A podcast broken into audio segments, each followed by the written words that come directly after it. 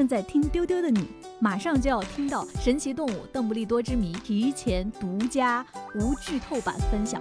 村里有人跟他说：“我的驴跑了。”他就跑到外边去了，十个驴都扛在肩膀上送回去。那几个驴看见他都很害怕。我就想了想，这个名字是不是从 scratch 挠抓抠？对。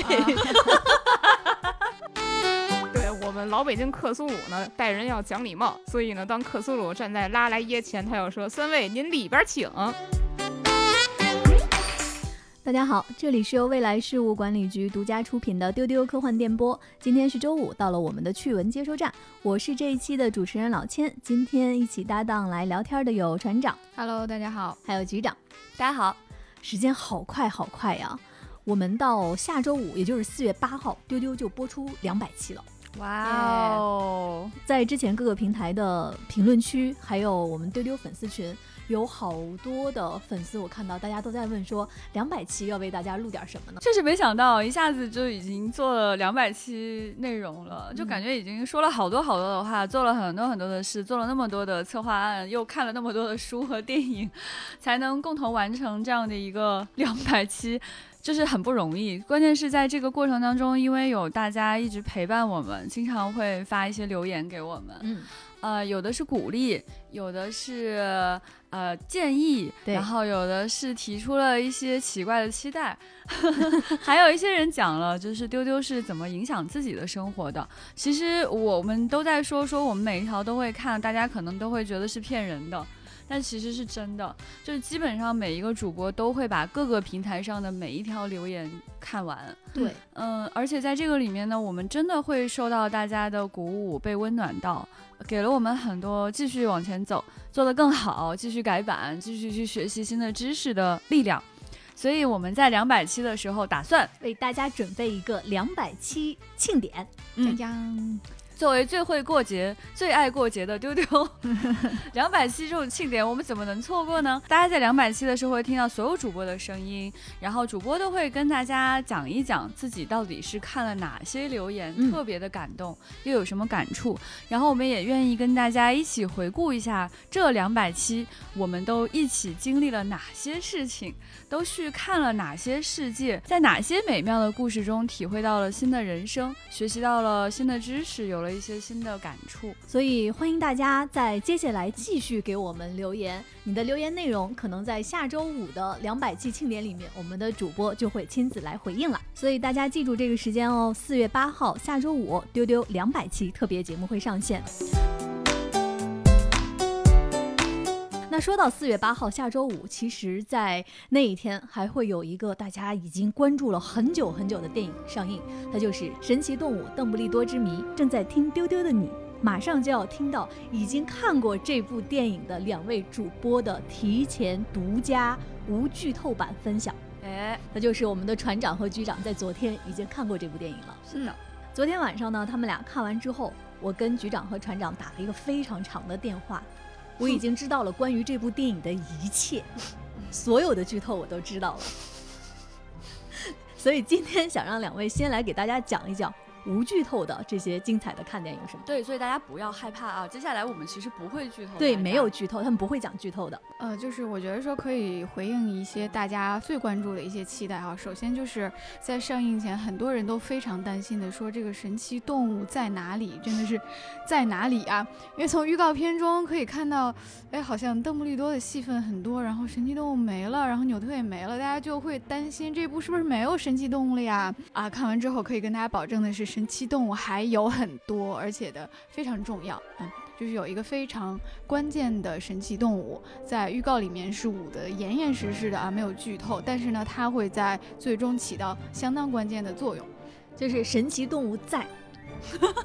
对，而且呢，这一次大家还可以看到我们的老朋友，嗯，哎，那些你特别特别喜欢的人气最高的神奇动物，这次也都还会出现。嗯，秀秀在吧？哎，说的就是他，哎，说的就是他。对，还有后来那个纽特的那个护树罗锅，就是长得像竹节虫那样的那个那个小虫子。然后这个除了神奇动物啊，然后大家最关心的就是这个麦叔跟球花，就是邓布利多跟格林德沃他俩。球花儿。啊，这老邓跟老格他俩咋样了？嗯就我们只能说啊，如果你是这个 CP 党，那么啊你会非常满意。就正如我们在预告片中看到的哈，他俩会有一些呃面对面的戏份，嗯啊、会有一些呃打斗戏份 啊，这个反正你喜欢的话总是会看得到的 啊。昨天呢，我是跟船长和林品一起看的，所以大家可以期待一下，我们会认真的准备。嗯嗯，详细的为大家做资料，然后把我们的个人感想和资料结合起来，来跟大家展开讲讲。对嗯，然后对于这个电影呢，其实我们三个人的态度都会有些差异。比如说哎我吧，我就特别喜欢，很喜欢；船长就不太喜欢，嗯。林品就属于哎，也有不喜欢，但也挺好的吧。对，所以嗯，我们三个一合计呢，在一起聊聊看呢，大家可能会觉得有一个全面的感受。嗯嗯，所以大家能感受到吧，他们俩的这个无剧透的精彩预告欲言又止，嗯所以不要着急，在下周四月八号电影上映之后，我们就会马上为大家安排一期，给大家讲一讲《神奇动物邓布利多之谜》。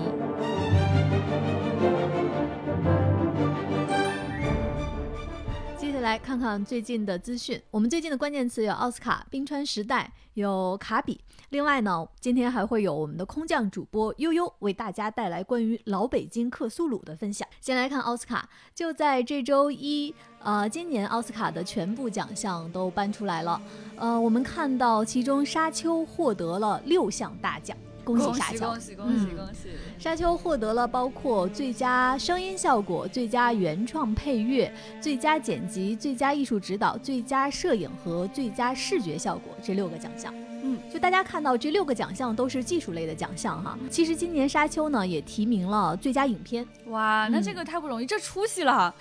朋友们要知道，奥斯卡其实不给科幻片最佳影片的，一般科幻片能得到的最好的奖项都是那些呃技术类的。大嗯奖。对对对，所以这次能提名的已经是出息了，出息了啊嗯！有啊，可以的。然后另外呢，我们看看今年其他的一些奖项哈，获得最佳动画长片的是《魔法满屋》。这个片子我刚好最近看，它已经上线了，就是各大平台，大家可以在平台上直接看到。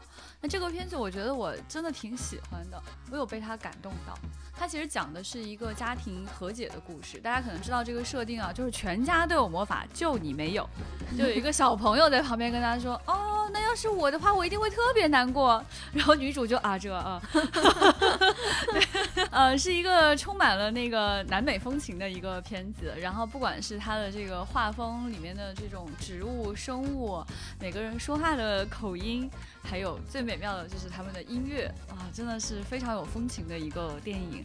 那这个电影当中呢，它就讲的是这个小女孩，他发现他的屋子，就是这个充满魔法的屋子。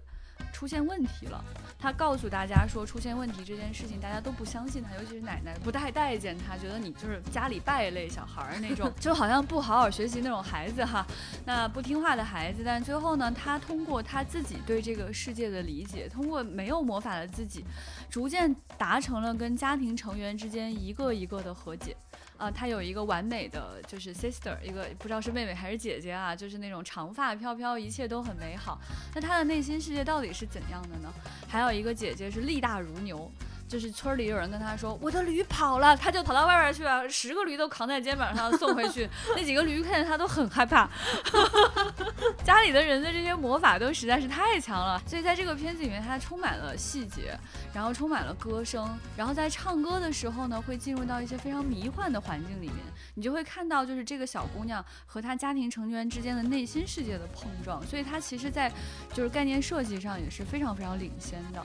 呃，最令我打动的是，它真的是试图去达到每一个人心里最痛楚的地方，试图去弥合这个最难过的东西。所以看到最后的最后，他就揭示了说奶奶为什么是这样一个人。嗯啊，全家的魔法到底怎么来的？奶奶的心里到底有什么伤痛？她跟奶奶之间到底还有没有机会和解？啊，真的，我我我觉得就是在一个不太开心的时刻，如果你看了这个片子的话，我觉得你真的会被治愈到。所以我觉得谈不上说它是这些年以来最优秀的动画片，我觉得他得奥斯卡也只能说这些年奥斯卡也没有片子可以评了。呃，他虽然不是最好的电影，在这样的时刻可以遇到这样的电影，其实内心会觉得非常的温暖跟充盈。其实《魔法满屋》除了获得最佳动画片，它还入围了最佳原创歌曲这个奖项。它里面的那首主题歌挺好听的。嗯嗯，不过获得最佳原创歌曲的是 零零七无暇赴死。刚才大家说，像科幻类的电影只能获得技术类的奖项，嗯，你看像零零七电影技术奖项都得不了，只能得一首歌的奖项。一直在歌曲方面一骑绝尘。对。That the blood you bleed is just the blood you own. 说完奥斯卡，我们来看一个动画片的衍生剧集，哎，它就是冰川时代的衍生剧集《Ice Age: Scrat Tales》，它将在四月十三号上线 Disney Plus。我看了这个介绍啊，实在是太好玩了。大家记得冰川时代里面有一只松鼠吗？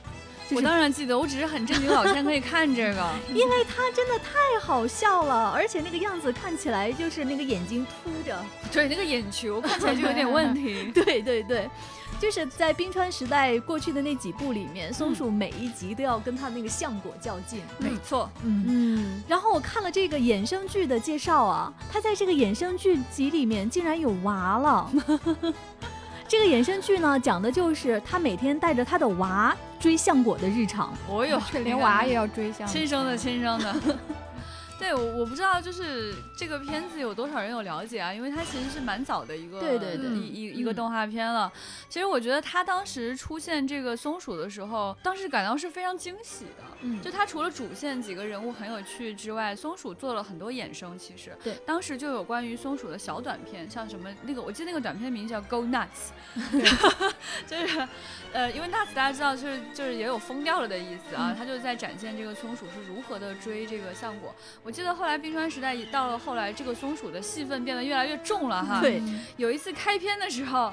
我不知道朋友们有没有印象，就是他去追那个松果，然后那个松果呢就一直往前蹦蹦蹦蹦蹦，他就啊，终于就是艰难万险之间，他抱住了这个松果，他就想就是给他一个安定的地方，所以他把松果想插在那个冰里面，这样哎，他就会觉得这样比较稳妥，你知道吗？就是松松鼠其实就是这样一种生物，就是它会把东西埋起来，然后它自己也会忘记，有的时候来年了，这树下边就长出新东西来了，就是因为松鼠干的。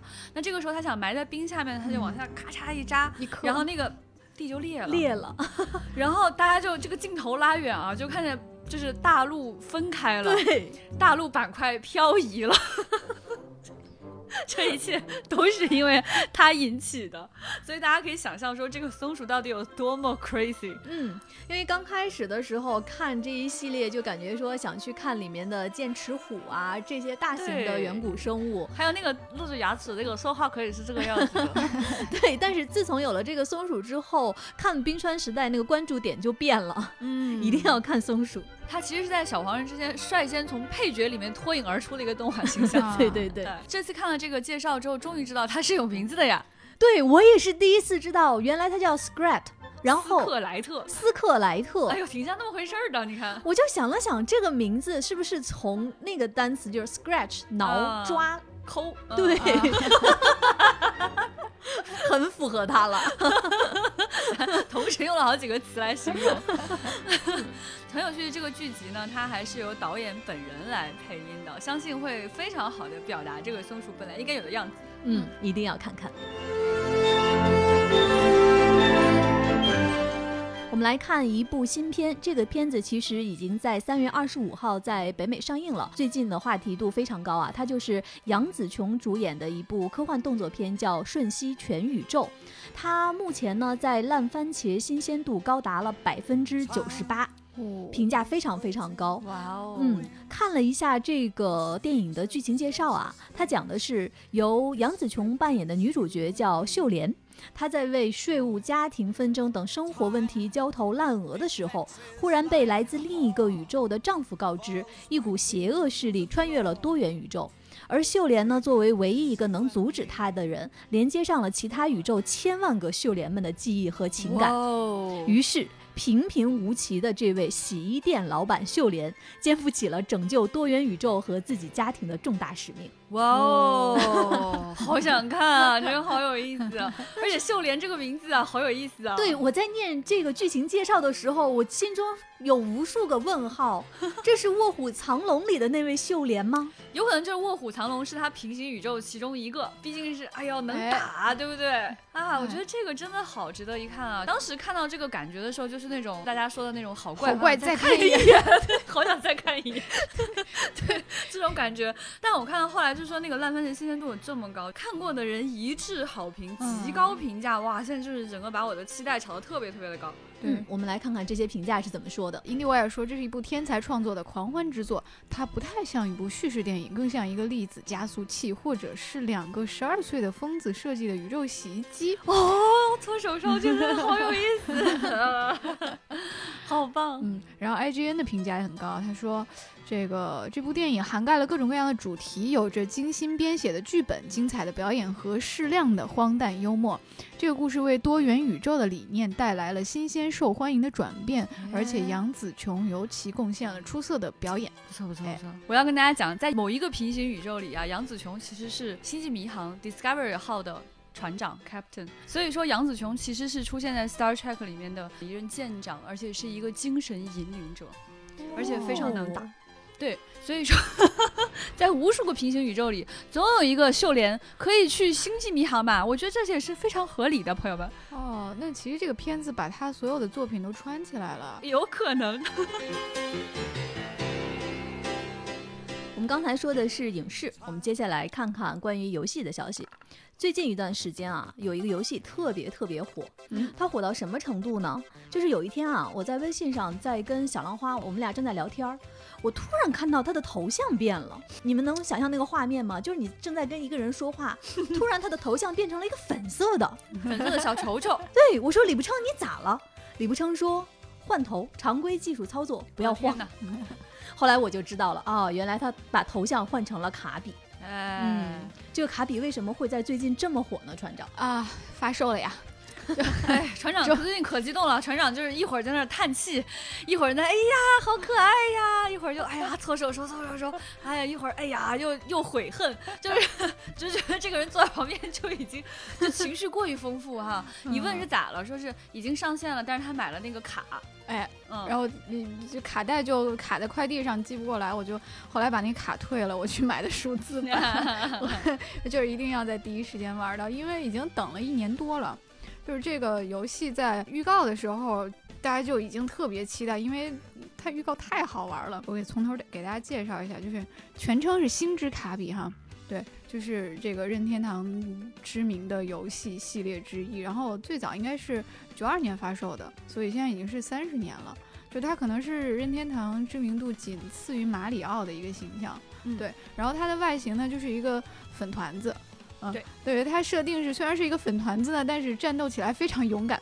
啊，嗯所以就被大家称作是粉红色的恶魔，啊，粉粉红恶魔，嗯 对，就是可爱但是超凶，嗯，然后呢，这次是它这个游戏首次三 D 化，之前都是二 D 的，就是这种，呃，横版过关的一个箱庭游戏，就跟马里奥有点像哈、啊对，然后这次是首次三 D 化，三 D 化之后，它这个传统的技能就是这个吸入，就是吸啥变啥这个能力有了一个升级。然后呢，它在预告片里演示的就特别有意思，因为它可以你在赛场上你可以吸卡车，然后就 你就变成一辆车，然后你在黑暗的地方你就可以吸个灯泡。呃，然后就可以照亮周围，然后比如你遇到了高台，你就可以吸一个阶梯啊，然后就可以跳过去，就各种各样的变形，加上三 D 化的效果，就特别的吸引人。我以前是在购买周边的时候，老是看到这个粉色的东西。对其实我一直不太知道它是干什么的，嗯有有什么技能。在船长一直就是搓手手的时候，我也顺便看了一些视频哈。嗯，就是这个小团子呢，它有两只脚。啊，哎就是差不多就是一个球，下面有两只脚啪嗒啪嗒在那走，然后你觉得好像表面上战斗力很弱，但是实际上它看起来有点像嗯一个很有弹性的泡泡糖，嗯。嗯，它基本上就是哗一吸就就能够就是把一个比它大的东西吃进去，给包进去，而且还是还绷得很紧。呃，绷得很紧，对。对，卡车也行，然后小的路障也行，但它又不是说那个东西整个被它像蛇一样吞进去了，就是还会有一节儿在外边。嗯。就比如说它要吞卡车的话呢，卡车的轮子就在外面，就哎。可以、可以走，哎。哎。呃，它要是吞那个路障的话，路障有一小块儿在外面，但那哎个尖头呢，它就可以利用这个哎，啊、这个尖的这个部分去戳开一些东西对。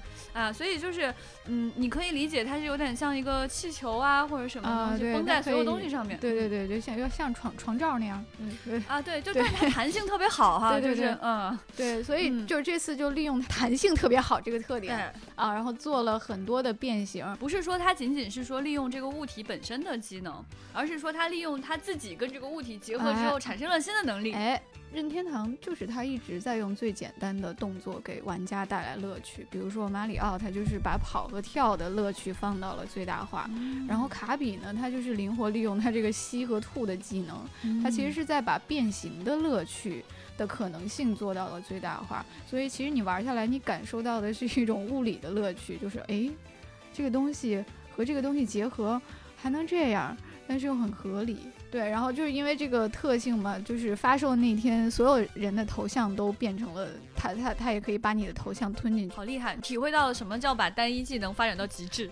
我觉得还有一个开心的点，就是我在这一座里仍旧感觉到说，任天堂依旧在奖励你的好奇心。哎，它有很多的隐藏关卡和隐藏地点，它可以通向地图之外的某个地方。就是它一直很鼓励玩家的这个行为，就是打破游戏的规则，你不用去跟着指示走，你就可能会发现惊喜。比如说哦你翻翻开一块石头，你到处敲敲打打，哎，这地方破了啊，这儿有个洞，我钻一下，这个地方在发光，那我站上去试试行不行？都行，就是你好奇就会得到奖励。那这个奖励可能是一块金币，可能是一个隐藏的关卡。其实这些奖励对你通关没有任何帮助，但是呢，你你玩任天堂的游戏，它不是为了让你赢。而是为了让你去发现规则之外的可能性，就你会觉得自己被鼓励了。它其实是在发掘你你小时候被压抑的那种玩儿的天性，因为家长会说你你没事儿别动这个，你别摸那个，就你去踩水坑或者玩石头，家长会说你你搞这个有什么用？别把这些乱七八糟的脏东西放嘴里吃。对，但是在这个游戏里呢，你就会觉得任天堂在对你说，你都去试试，哎你就感觉到自己的童心被被温暖的鼓励了。嗯最近啊，我们的微博未来局科幻办发了一条我们的传统异能。一本正经胡说八道，这次的内容是什么呢？就是刚才跟大家说到的老北京克苏鲁。接下来就请出我们的空降主播悠悠来给大家讲一讲。哎，哎，大家好，所以这个老北京克苏鲁是哪种卤啊？我看它这个卤字儿写的还是卤煮的卤。对对，所以这个卤煮的卤啊，老北京克苏鲁它的这个缘起是哪儿来的呢？这个缘起其实是我们当时在讨论，呃，日本大阪二零二五年世博会的那个吉祥物。当时我就有种感觉，我觉得长特别像长了眼睛的章鱼烧，然后一提到章鱼哦就非常掉散嘛，然后就想到了克苏鲁。哦，它是有点克哈。对，但是这个这个鲁其实是船长提出来的。对，是怎么拐到北京上的这个过程已经忘了，反正就是突然从大阪跳到了北京啊。对，然后就说就是如果这个克苏鲁在北京的话，那个鲁一定是得是非常本地化，那那那那 一定是卤煮的卤吧？啊，对这个过程其实就是克总对我们施加了一些影响，所以具体的那个神秘的拐到了。这里。好，那我我看到这些台词之后，我脑子里面脑补的都是一个特别正宗的北京口音念出来的这个台词啊。现在下面就有请悠悠来给我们表演。对我们老北京克苏鲁呢，最讲究的就是待人要讲礼貌，要和气，要口不离民。所以呢，当克苏鲁站在拉莱耶前，他要说：“三位，您里边请。”那么当克苏鲁召见人类的时候，他要先打招呼：“吃了吗您？”哎，得我还没吃呢。那劳驾您把大脑往北边稍稍。哎，对对对，就是我口气的这个方向。然后在北京吃章鱼烧的时候，信徒也会得到一些专属的福利。这个章鱼烧它会一边翻个儿，一边给您介绍自己。哎，吃我这边腿儿，烤的差不多了，您那还有一条就是我们北京人非常讲究和气生财啊，要与人为善。所以呢，老北京克苏鲁的处事原则也是这样的。信徒在祷告的时候就要说克苏鲁发财，然后呢就是克苏鲁信徒的一些生活方式吧，比如说应该于每天早上七点，哎，在早点摊儿点一碗豆汁儿，在欣赏过其诡异的绿色之后呢，一口饮下。然后可以享受回甘带来的掉色儿的体验。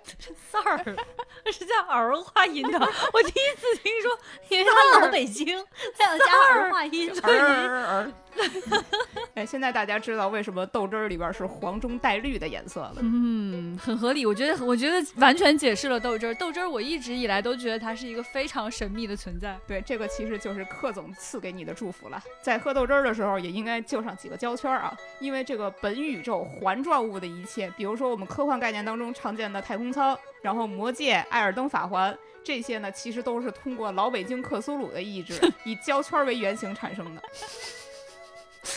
所以胶圈儿就是我们这个宇宙的答案。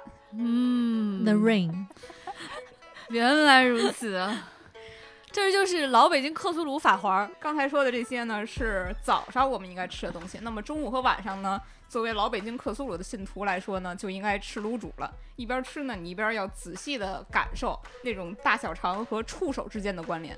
非常感谢正宗的老北京克苏鲁的表演。哎呀，我今天出现在这儿，完全就是因为我说的是北京方言。但其实啊，我在来到未来局之前，我对北京方言这个事儿其实是没有概念的，因为我一直觉得我说的是标准的普通话。是来了之后跟大家一对比，觉得略微有些不同。啊，竟然成了一种方言，也是对我的世界观的一个刷新。这都是克苏鲁的感召。如果大家对克苏鲁感兴趣的话，我们未来局有一个专门发表科幻小说的公众号，叫做“不存在科幻”。那么本周呢，我们发了五篇将克苏鲁与流行元素结合的幽默克苏鲁小说，欢迎各位信徒来阅读。这个幽默克苏鲁系列呢，主创阵容非常强大，都是外国的名家，比如说我们大家熟悉的小刘刘宇坤，还有麦克雷斯尼克，这位是基里尼亚加的作者，还有亚历克斯施瓦茨曼，是我们未来局的老朋友，昵称叫沙老师，还有布莱恩特伦特，这位是贝恩读者选择奖的得主。我们的不存在科幻公众号每天都会带来一篇科幻小说，短篇、中篇、长篇连载都有，也欢迎各位有志于创作科幻小说的读者来投稿，在公众号聊天框输入投稿就可以查看规则了。嗯注意哦，这个跟我们不存在这个号不一样哦，它叫不存在科幻，嗯大家可以去搜索。如果实在找不清楚的话，可以问我们的接待员，他的微信号是 f a 杠六四七。有什么问题都可以问他，不管是爱手艺克苏鲁还是老北京克苏鲁哈，都是正宗的克苏鲁。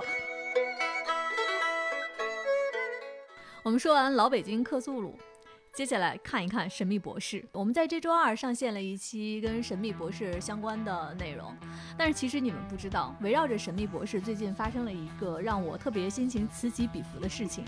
它的缘起呢是有一天的早上，局长在我们的工作群里面发了一个新闻，哎，这个新闻说，休格兰特正在接洽神秘博士，可能会成为第十四任博士的扮演者。哎，当时我就看见老千啊，那个震惊把，所有那个就是表达震惊的表情包都发了出来，其实不只是千老师，我们神秘博士粉丝也是非常的震惊，因为真的很震惊。秀叔的这个腕儿确实是太大了，而且就感觉他不，其实不是很合适演博士。为什么呢？哎，为啥你觉得不合适呢？我觉得这个不合适的程度，差不多就等于洛哈特教授有一天突然宣布他要饰演一位绝地大师。但是好像又又觉得好好像没有什么不行，对，就这倒也不是不行。呃，倒也不是不行，对，因为我觉得这个就是跟博士的特征有很大关系。就博士是一个很可以重生的人，这就意味着每一任博士他完全可以有自己的性格特征，他完全可以不一样。所以当时我看到这个消息的时候，我第一想就觉得不可能，第二想觉得嗯、好像也可以。仔细琢磨了一下，很哎也也有点想看哈。对，而且对，他有一个不合理当中的合理，就是修书其实确实的演过博士，他是在一九九九年演过一个搞笑的短片儿，他在里边短暂的当过一次博士。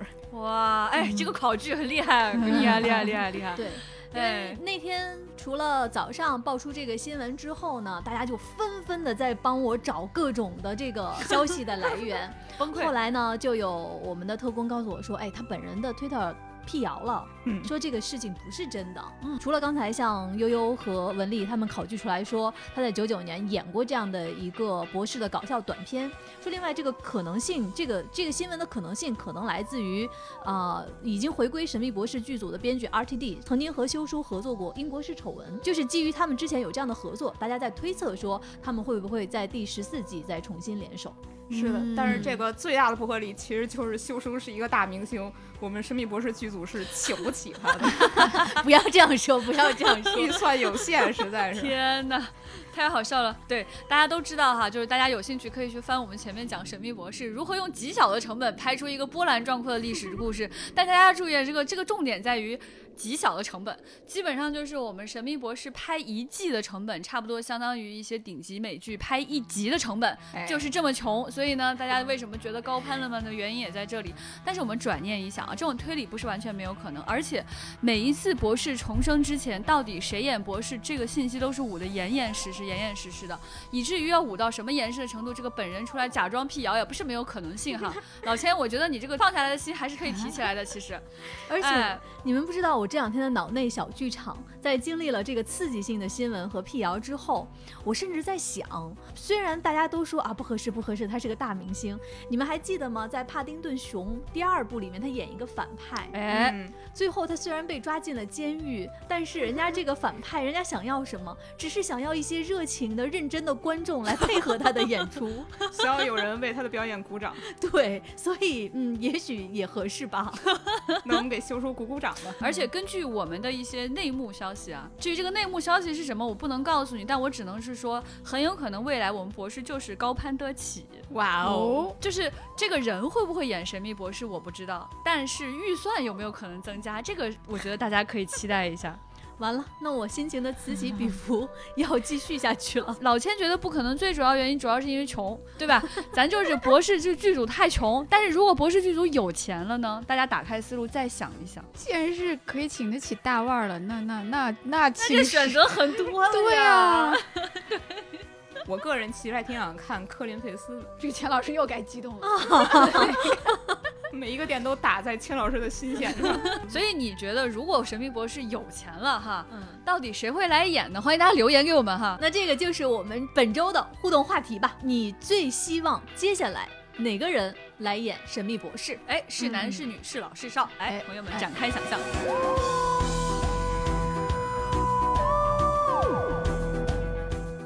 我们今天这期的内容就是这样，给大家做一个下期的预告，重磅预告，重磅的预告。你们先听一下音乐。嘿兄弟，我们好久不见，你在哪里？嘿，朋友，如果真的是你，请打招呼。没想到吧，在我们大 IP，丢丢可以听到这个 IP 的音乐。大 IP 啊，朋友们。在下周二，丢丢会给大家播出一集《武林外传》。哎，哎，客官您请好吧，好，我们下周二见，拜拜，拜拜拜拜。我说好久不见，你去何处？你却对我说，我去江湖，恩恩怨怨，没人会认输。不刀